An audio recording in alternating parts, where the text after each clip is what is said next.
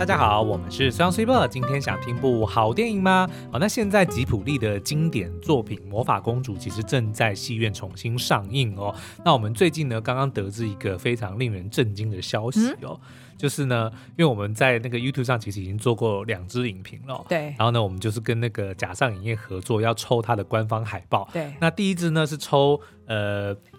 两张一组的，对，日光跟夜光，就是两个主角。他们是各自一张的海报。那第二第二支影片要抽的呢，是一个满版的整幅的，就是两张海报合并在一起的。那据说呢，这个满版的海报呢，在网络上面已经叫价到五千块钱一张。的这个价钱，哎，他当初好像是是不是四人套票就送一张？好像是，我不太清楚他的这个送的这个四人套票应该就一千块吧。对，然后但是在外面已经卖到五千块，而且我的确在外面的，就是 Netflix 社团，我的确有看到有一些人留言说他去裱框，对，然后 那个就是好像画廊的老板还特别讲说，哦，这已经是我看到第二十张之类的，是吗？第二十组来裱框的人 是。那所以呢，我们其实 YouTube 的那个脸。两张一组的那个呢，已经抽抽完了。嗯，那但是呢，这个满版的一张的呢，我们现在在 YouTube 上面好像是抽到这个礼拜天。嗯，所以呢，大家如果听到今天的节目，对，就赶快去留言哦。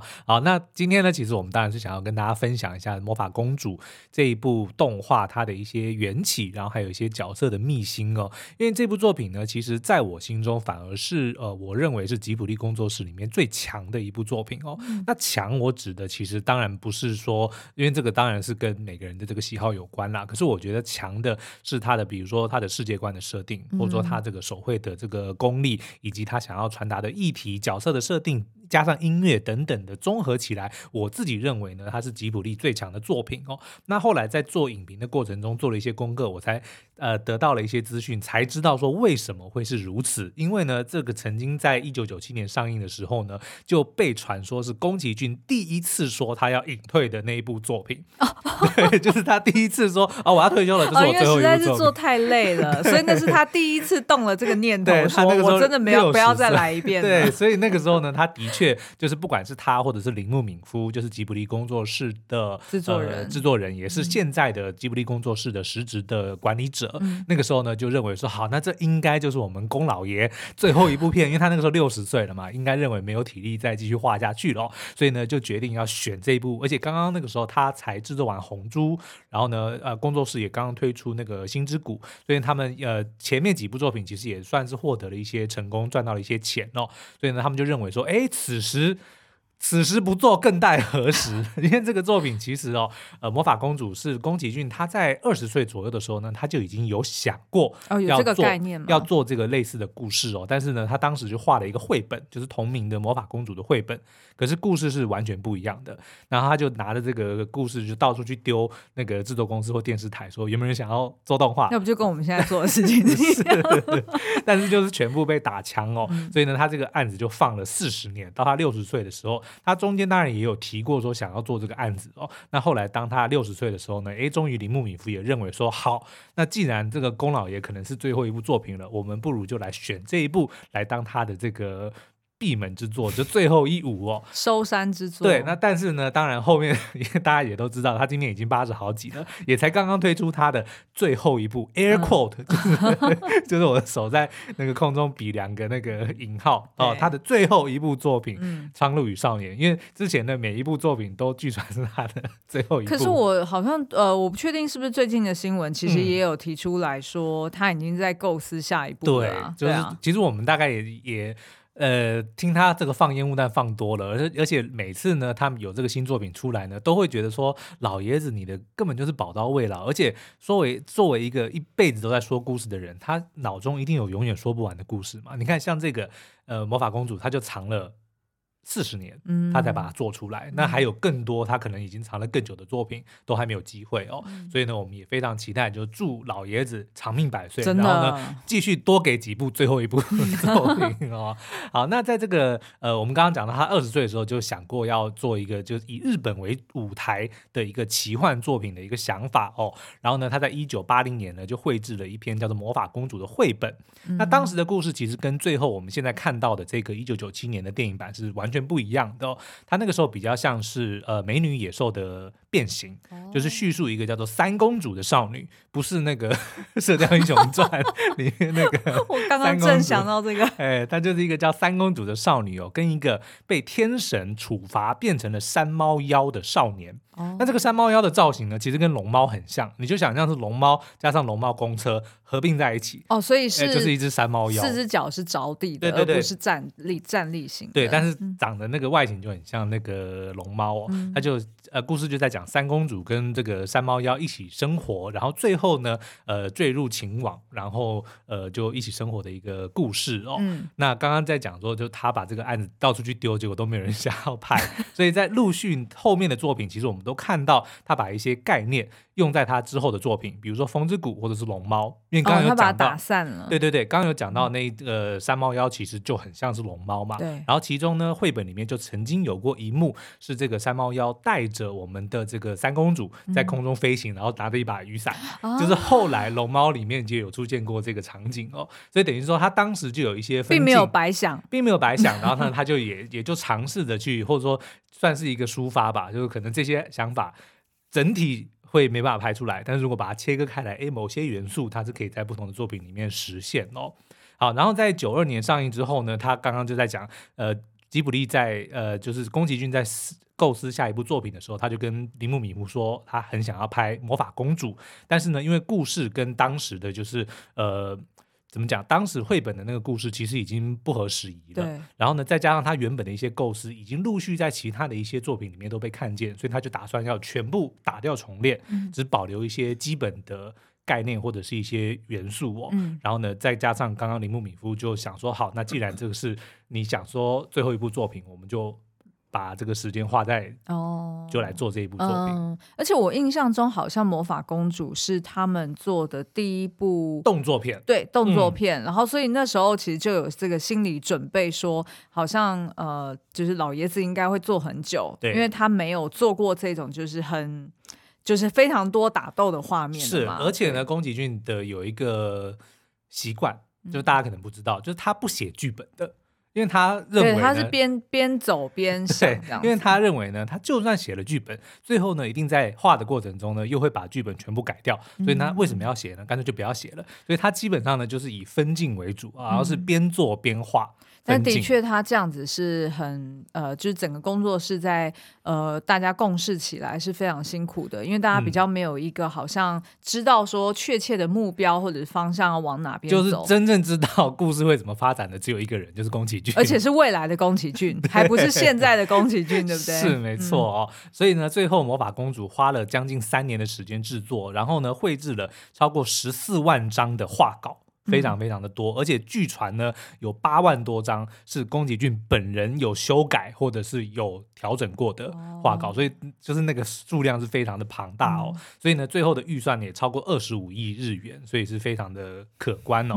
那后来呢，这部作品呢也呃成功的让他们打进了国际哦，因为当时就是美国的这个迪士尼就有看上了这部作品哦，所以就让他们旗下的 Miramax 的这个影业公司呢去发行这部作品。那当时这个 Miramax 的这个负责人呢，其实就是那个 Harvey West Westing，就是那个后来传出性骚扰丑闻的那一位哦。然后他当时其实大家都知道说，美国人的这个文化跟日本的文化是很不同的，尤其对于这个娱乐或者是动画产业的那个概念是很不一样的。所以当时呢，当那个 Westing Westing 看到这个作品的初初剪的时候呢，他觉得这绝对不 OK，嗯，这在美国绝对不会受欢迎，所以呢，他就打算要把它剪。剪成大概九十分钟的作品哦，哦，把它浓缩。对，但是对于宫崎骏来说，这是绝对不能接受的。所以当时呢，铃木敏夫就送了他一把武士刀，真的、哦、送了他一把武士刀，上面刻着说不准剪，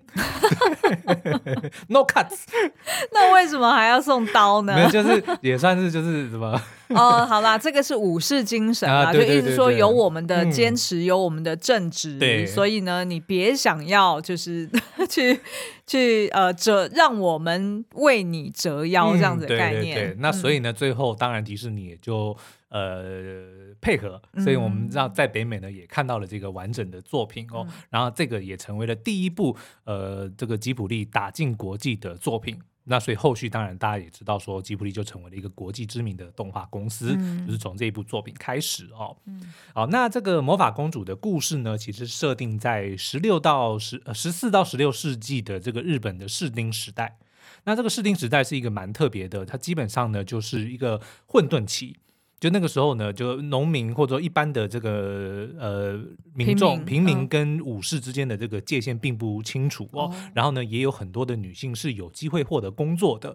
所以也就是他就是特别选择选择了这样的一个混乱的时期来讲述呃现代的这个故事哦。嗯、然后呢，那个主角是一个叫做阿喜达卡的少年，嗯，他被设定为呢是一个古代虾夷族的王子。嗯、那这个虾夷族呢，其实就有一点像是日本的，应该算是少数民族，哎、对原住民的一个概念哦。那但是呢，当时在这个争争夺的过程中呢，其实就输给了日本的幕府，嗯、就是呃天皇将军们，所以他就被赶到了这个东北的一个就是荒野中，对，去居住哦。所以在故事设定的时候，他们已经就是离群所居大概五百年的时间哦，然后也就是见证了这个所谓大和，就是他们日本。皇族天天皇那边的这个兴衰哦，嗯、然后呢，他们就试图要苟延残喘，但是他们还是保有了很多呃，就是反而是呃人类跟大自然最原始跟最呃直接的那种关系哦，就是那个生活方式，然后以及他们可能那叫什么？纯净纯呃崇敬大自然，对对对，哦、每个人都是抱着这个。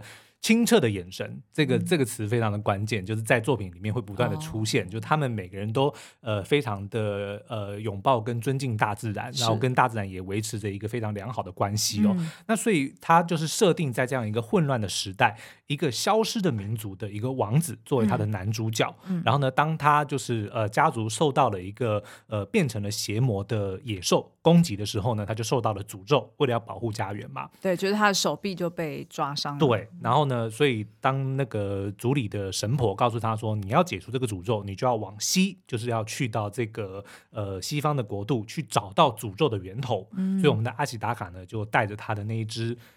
待会会讲雅克鹿，就是到底是鹿还是羊的那一 那一只野兽，哦，嗯嗯、那一只坐骑，他们就一路往西，然后就来到了一个叫做达达拉城的这个地方，然后就发现了诅咒的源头，原来就是当地的一个以冶铁就挖铁矿跟制作铁器为生的一个城寨里面的寨主。叫做黑帽大人，然后他为了要就是呃夺取大自然的资源呢，他其实跟呃大自然的呃动物们发生了很多的争执，争然后其中的当初攻击阿喜达卡家族的那一只山猪呢，其实就是被黑帽大人的火枪击中，嗯、然后因为他身体所以才跑出来，他身体里面就留了那个铁弹嘛，嗯、然后非常的痛苦，再加上对人类的仇恨，嗯、就让他被仇恨给吞噬，就变成了邪魔，对所以才会让他去攻击阿喜达卡的这个村庄哦。嗯，那可是阿喜达卡。来到了这边的时候，却发现说：“哎，黑猫大人，如果你用这个角度来看，他当然是反派，他是对于这个大自然来说是一个威胁。是，可是他又发现说：哎，达达拉城的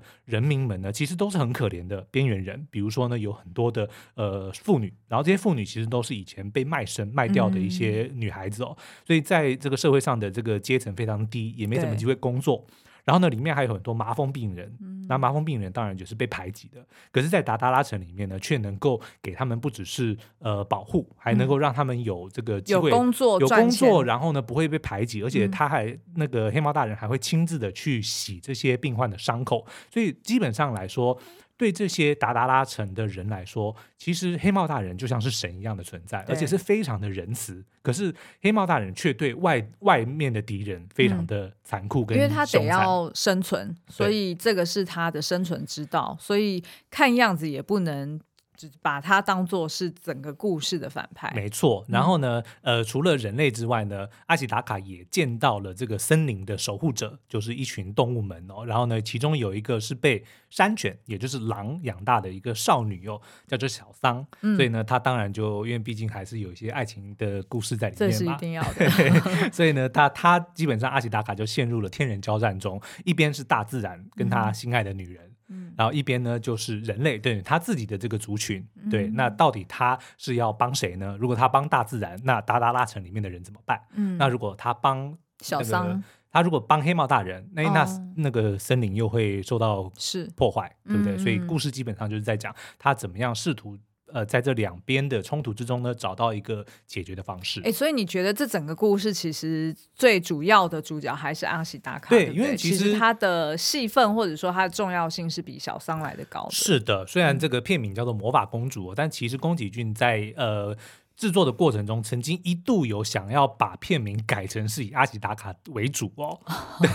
但是后来还是被推翻，就是受诅咒的。的王子没有，他叫做阿喜达卡传记之类的名字啦。哦、对，那但是后来最后还是决定要用魔法公主。那我们待会会讲，就是魔法公主这个名称其实是有它的这个深意在的哦。嗯、好，那我们接下来就要来介绍每一个角色他的一些不为人知的秘密哦。嗯、第一个呢，就是我们刚刚讲的男主角阿喜达卡哦。那他刚刚讲到的这个虾夷呢，其实就是日本古代对于这个东北民族的一个必称，嗯、就有点像是我们在讲的比称呢。比称比人，比人，对啊，所以是比称，baby 的比，baby 的比啊，对对，比称啊，Oh my baby，What？baby 小人的 baby 比称，OK，好，那但是呢，这个虾夷族哦，其实呃，除了少量的文字记载之外呢，他们的形象或者是这个文化跟风俗几乎都没有被留存下来，所以其实大家都不知道说虾夷族到底他们是。的生活情情况，或者是他们的一些风俗啊，是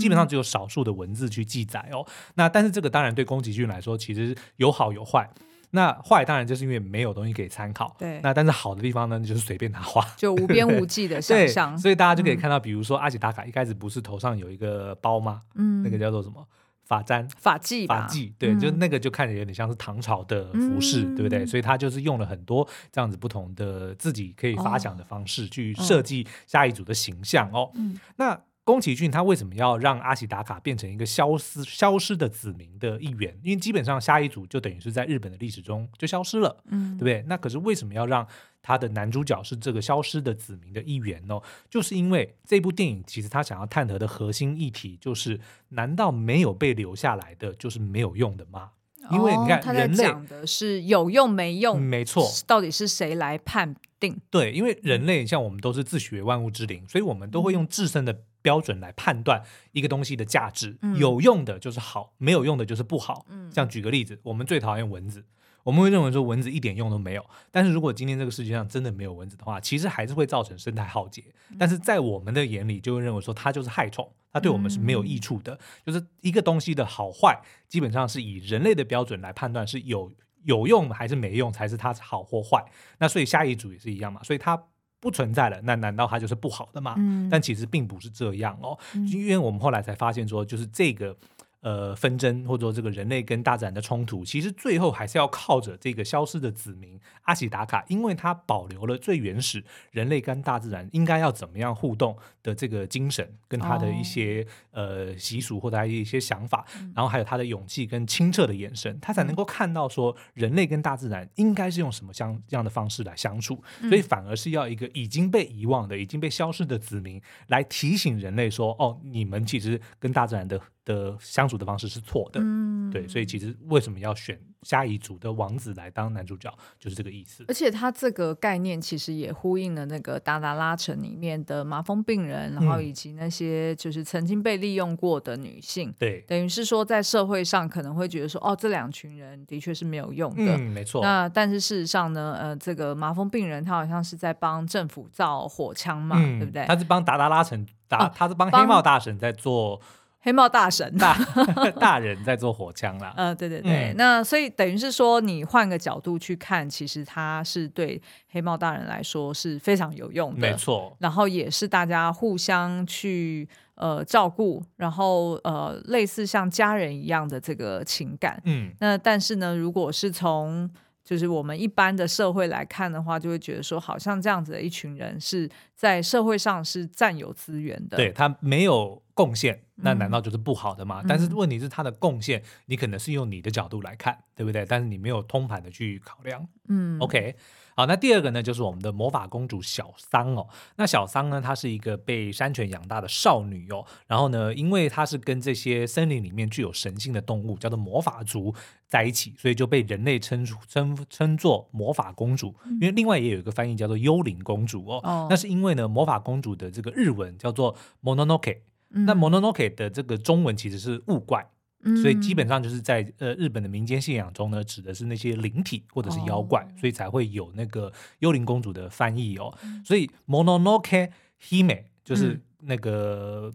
魔法公主基本上是有一个贬义的称号啦，哦，因为魔法族对人类来说，就意思说他不是他不是正派的，他不是正道的，你是魔法族的公主，其实你是坏人的意思啦。然后呢，他是被这个电影里面的那只山犬神莫娜给收养的。然后他有跟这个阿喜达卡解释过小桑的身世，就是刚出生不久呢，就被他这个贪生怕死的父母给抛下哦。然后呢，莫娜那个时候就觉得说，呃，虽然他光溜溜的很丑，但是呢，还是就是把他视为己出哦，就当成自己的女儿来养大哦。那这个其实光溜溜的孩子，其实之前在那个《丛林奇谭》里面。丛林奇谭那个毛格丽，毛格丽的这个真正的意思其实是青蛙。为什么是青蛙呢？因为它没有毛。它是光溜溜的，所以当初就是对于狼或者说对于森林里面动物来说，人类就是一个光溜溜的、很丑的一个动物啊。这个我觉得也非常的妙，就是我们看非我族类的概念，我们看动物啊就好，可能很凶狠，对不对？那可是动物看我们也是觉得我们很丑啊。你还记得我们以前在抱 Lesson 的时候，也会边摸它的毛、嗯、，Lesson 就是我们家狗啦，然后也会边摸它的毛，然后一边帮它烦恼说：“哎，怎么办？就是夏天那么热，它全身都是毛，嗯、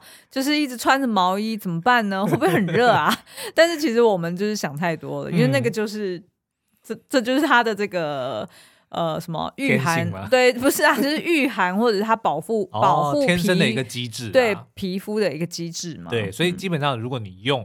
人类的这个狭隘的眼光去看，可能东西很多东西你就会看不顺眼，嗯、但事实上他们是有它存在的意义或者用处的啦。嗯、好，那这个小桑的桑呢，其实就是日本那个绘本里面三公主的三。就是 Sun，对，所以其实当初，哦，原来如此，对对，因为当初毕竟魔法公主的绘本里面。就是有一个女生是当主角，虽然跟后来的小桑是完全不一样，嗯、但她还是保留了她名字里面的那个那个音啊，叫做小桑哦。嗯、好，然后呢，她在电影里面的这个存在也非常的特殊，因为呢，她就是被山犬养大的人类哦，所以呢，表面上她是一个大自然跟人类的桥梁哦，可是同时呢，她却也要背负这两个世界来的压力。为什么呢？她是拥有一个美丽的人类外表，但是呢，她却拥有着野性的灵魂。她自己觉得她是一个山犬，可是其他的动物却都排挤她。因为它毕竟是人类的样子嘛，长得就不一样。对，所以除了他自己的那个狼的兄弟姐妹跟妈妈之外呢，其他的动物其实都把他当成人类看，就排斥他。然后呢，他很讨厌人类，可是他却偏偏又爱上了我们的阿喜达卡。嗯，所以这些多重的矛盾，其实就是呼应了我们前面有讲到说，电影试图要我们用透过不同的面貌。来去看这个世界，就不同的视角，对，或者说这个世界其实本来就是很复杂的，你不能只能、嗯、只从一个角度来看，嗯、所以他就是透过一个小商这么多冲突、这么多矛盾的一个角色来点出这个议题哦。嗯，好，那再来呢，要介绍的就是黑帽大人哦，那他就是这个达达拉城的领袖，然后他是一个女性，非常漂亮的一个女性哦。然后呢，在他的领导之下呢，即使这个达达拉城必须要同时面对朝廷的胁迫，因为他们就是拥有铁。铁矿，然后也有用火器嘛，所以其实朝廷是想要招安他们的，就是想要得到他们的这些资源的，对所以就会想办法要去，不管是呃威逼利诱啊，还是怎么样，嗯、就想办法要得到达达拉城哦。然后呢，同时又有森林的这个顽强抵抗，但是呢，在黑帽大人的领导之下呢，他们还是成为了一个能够自给自足的一个堡垒哦。在里面呢，就是不止女性可以拥有前所未有的自由跟权利，我们在里面就看到女生呢，就每一个都非常的，而且几乎豪爽。几乎是袒胸，对，就是他们完全就是不 不把这件事情，衣服都是开襟的，对，就这并不是说他们不知羞耻或者怎么样，而是这是一个反而他们很自然的一个很自由自在的一个地方，对，而且他们也不怕被男生觊觎，嗯、就是说他们是有这个力量去反抗的，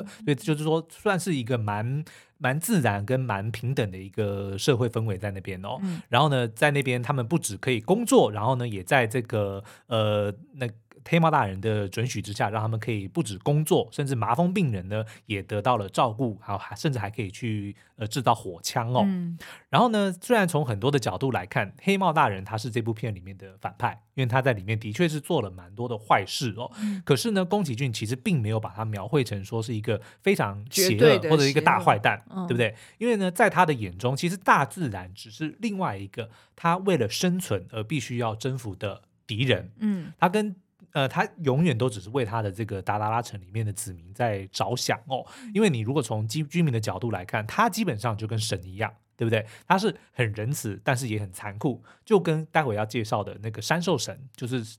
动物里动物们的那个神是一样的。他同时非常的仁慈，可是同时他又非常的。残酷，嗯，他必须要同时能够做到这两件事，才能够带领他的人民去呃走向幸福的这个日子哦。嗯，那宫崎骏在访谈里面曾经说呢，黑猫大人是他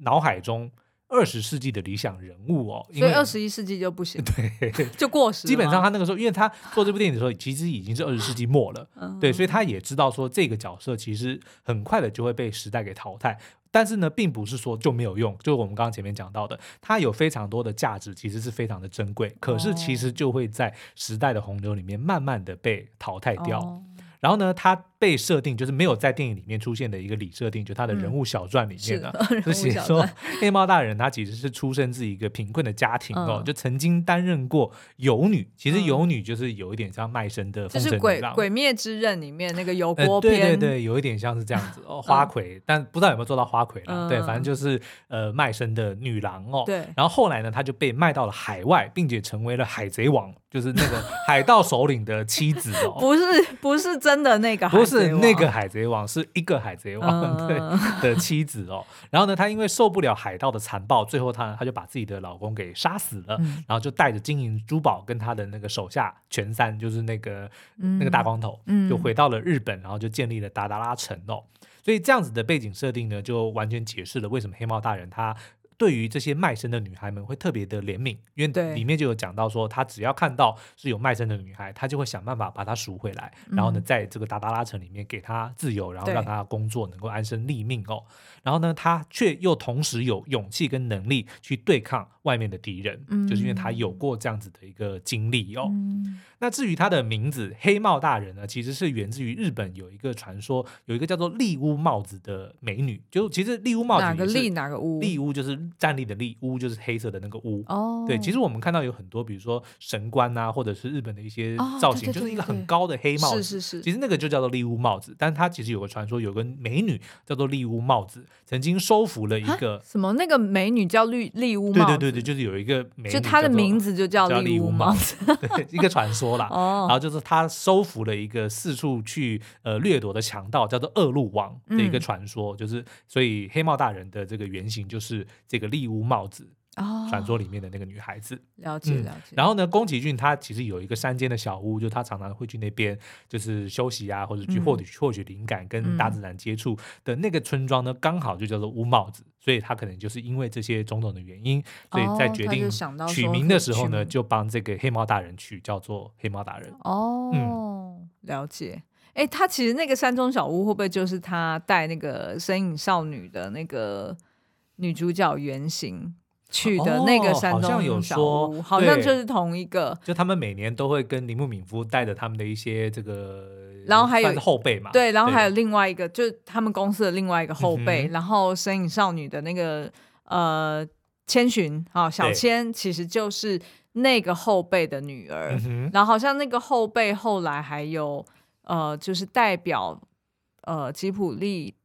去领奥斯卡奖，哦、我印象中好像他有上台去领奖，是，然后他好像是一个合作伙伴。对，因为吉卜力的人非常不喜欢出国，嗯、不知道为什么这一次金球奖《苍鹭与少年》得奖，没有人上台领奖。呃，可是 听说好像是因为。是不是因为是国内发生的这个地震的事情，哦、所以他们就没有去？OK，好像有一说是这样。对，但是不管怎么样，就是当初这个奥斯卡，他们往年好像都是这样。奥斯卡宫崎骏也没有去，那金球奖这一次也没有人上台领奖哦。嗯、好，Anyway，那再来要介绍的呢，就是山兽神哦。那山兽神呢，就是这个森林的守护神哦，对动物们来说是一个神圣不可侵犯的存在哦。然后呢，它就基本上就是白天就是一只。鹿，一个大鹿，但是它头上的那个角呢，就长得很像珊瑚或者是树枝。嗯，但重点是呢，它又长得有一张人的脸，或者像猴子的脸。然后呢，他在晚上就会变成一个大巨人。所以你看，基本上他有这么多的这个形象，其实也是呼应了刚刚前面在讲的，就是多多面向的一个一个设定啦。就是世界其实是很复杂的哦。而且我觉得好像在很多的这个原住民的传说里面，就是大自然在他们的眼中，就是比如说大自然之母啊，嗯，或者是就是大自然的神，对，在他们眼中就是会。呃，变幻万千，对，就是都会从用不同的呃形象去出现在人的面前。嗯，其实它也就是呼应说，大自然的这个变化万千，其实人类是呃不可侵犯的。对，也就是说你，你你误以为你征服，你可以征服，或者是你已经征服了大自然，但是殊不知，可能过了一段时间，你很快就被反扑。嗯，所以其实它就应该就是这种所谓的，呃，这叫什么什么灵。万灵，呃，不是万灵，万物皆有灵，呃，对，万物皆有灵的这样子的这个泛神泛神灵论，嗯，哦，它其实就是这样的概念去描绘大自然，是，嗯。那刚有讲到呢，在这个白天的时候呢，山兽神的形象就是一只大鹿哦，然后到晚上的时候呢，它就在月光下面会变成一个黑色透明。的荧光巨人哦，然后在森林里面漫游，直到白天才会变回鹿。那这个鹿呃，山兽神呢，其实它有两种能力，同时它能够赋予生命，它也能够夺取生命哦，所以它在里面就曾经有治愈过阿西达卡的枪伤，然后呢，也曾经就是度化或者说直接杀死了变成邪魔的那个山猪神哦。但是呢，他到底会做哪一件事情，其实没有人知道。对，然后也其实没有一个真正的逻辑，所以这也是为什么那个山猪神他会对于这个呃山兽神有一点点不满的，就是说你为什么要去救一个人类？哦、但是我。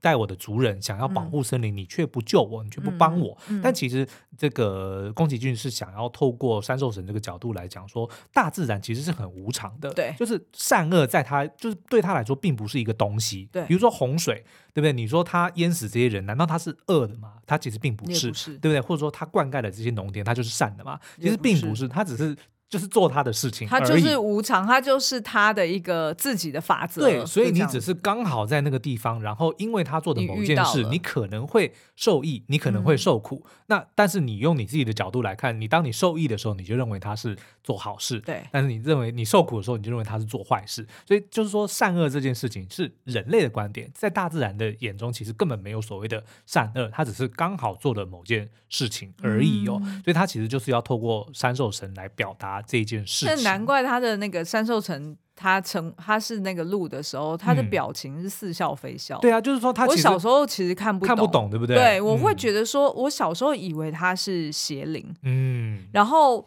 我甚至是后来重看的时候，我才看懂说哦，原来那个呃半夜荧光的那一只，其实就是山兽神他变成你以为这是不同的两？对，我以为是不同的，然后我是后来重看才看懂的。哦，OK，嗯，好，那那根据这个宫崎骏本人叙述哦，他这个山兽神夜间这个巨人的灵感呢，是来自日本传说里面有一个神秘的巨人，叫做大太法师。不是一个了，就是很多个。那大太就是巨大的意识，哦、那法师呢，就是对他们的能力或者是一个神通的尊称。哦、那基本上呢，日本有许多的这个名胜古迹哦，或者名胜啊，比如说富士山呐、啊，嗯、或主播山，就是这些巨人们他在这每天日常做事的时候留下的一些痕迹。哦、比如说很多山上面不是会有那个水洼嘛，对不对？他说啊，可能就是有人丢了一个石头，有一个大巨人丢了一个石头，或者说拔走了一棵树，所以留下了一个洞。就就形成了这个山上面的一个湖。嗯啊、你知道那个韩国韩国的他们的那个古老的传说也有一个神话，就是那个那个是什么？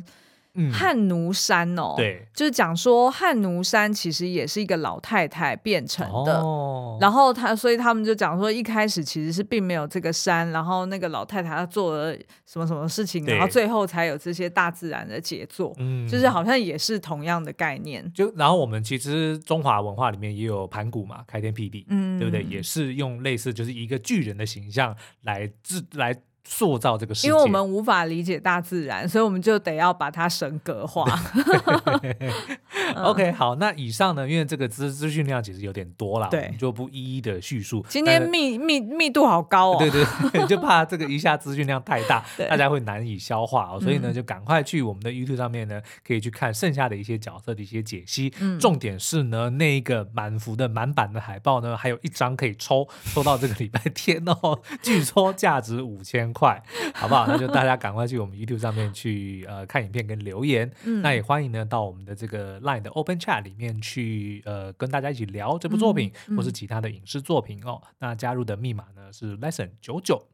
那另外呢，我们在上一集的节目呢，也已经跟大家先预告了，就是因为我们正在准备新的这个频道跟新的单元哦，所以呢，我们日后的这个每周三更呢，会减为每周的两次更新，嗯、所以就是周一跟周三。那周五呢，大家就休息，也不要去听别人的 podcast，就也没有啦。那就这样喽，拜拜。今天节目就到这边，拜拜，拜拜。